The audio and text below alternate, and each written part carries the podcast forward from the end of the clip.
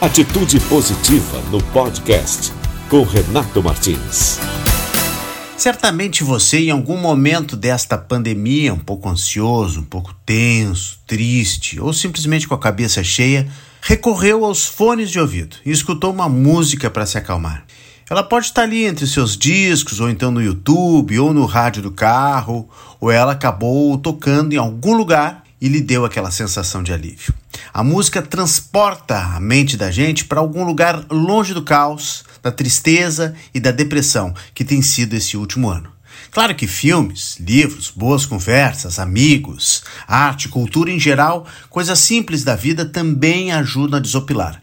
Mas parece que a música ela é mais imediata, ela aguça nossos sentidos através da audição, acaba chegando no nosso estado de espírito e modificando. Músicas calmas, letras inspiradoras, melodias de um clássico, de um instrumental que simplesmente fazem a nossa cabeça descansar. Sim, todo mundo sabe o benefício terapêutico da música, mas é que nesses tempos de isolamento e distanciamento, ela parece ter sido uma peça-chave para confortar e unir as pessoas.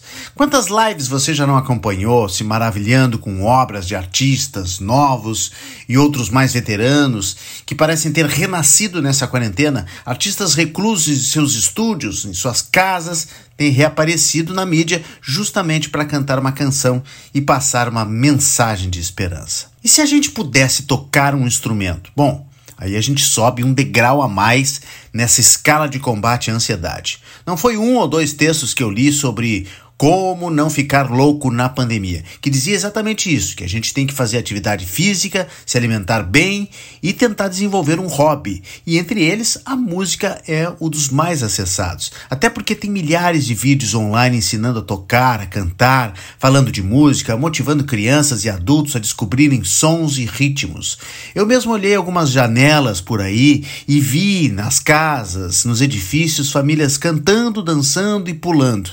Ou seja, mais do que simplesmente ouvir a música, é importante também saber executá-la, decifrá-la, saboreá-la Curiosamente, ao mesmo tempo que a música é remédio, os músicos são os que mais sofrem nesses tempos de coronavírus. Não estou falando do Elton John na sua mansão, o Ed Sheeran compondo em seu estúdio particular, nem aquele outro em casa de campo ou isolado numa praia paradisíaca na Polinésia Francesa. Estou falando daqueles músicos da noite, do bar, das gravações, que trabalham com os famosos, mas não são famosos, os produtores, técnicos, carregadores e tanta gente que depende do meio musical para sobreviver.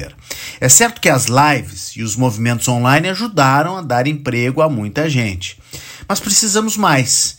Você, por exemplo, pode ajudar um músico ou alguém do showbiz em muitas campanhas que estão rodando por aí na internet. Mas contratar um professor de música para ensinar um instrumento para alguém da sua família também pode ser um baita de um gesto.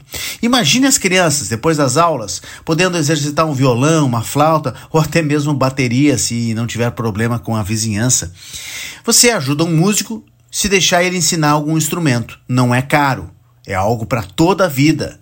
De quebra, alguém na sua casa, seja adulto ou criança, vai estar fazendo terapia para ficar mais feliz e menos ansioso nessa quarentena. E vai encher o lar de som. E todo mundo vai se beneficiar. Música não tem contraindicação.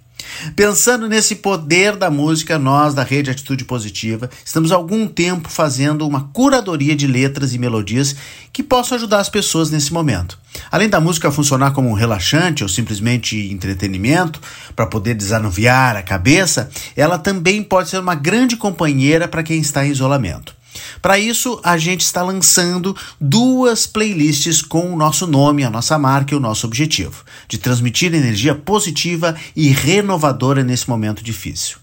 São obras nacionais e estrangeiras com letras que falam de força, de esperança, de superação e outras que, quando a letra não é tão significativa, pelo menos tem uma melodia que ajuda a acalmar a nossa ansiedade. São duas playlists que estão lá no Spotify: a Happy, com músicas mais embaladas para dançar, pular na sala de casa, e outra Light, para curtir com mais calma, respirando fundo e, se quiser, usando para pegar no sono. Esperamos que gostem, comentem, nos deem retorno sobre essas invencionices da gente aqui na rede Atitude Positiva e queremos saber se estamos ajudando. E compartilhem se puderem, as playlists que estão lá no nosso site redeatitudepositiva.com.br. Atitude Positiva, porque tem muitas histórias boas para contar.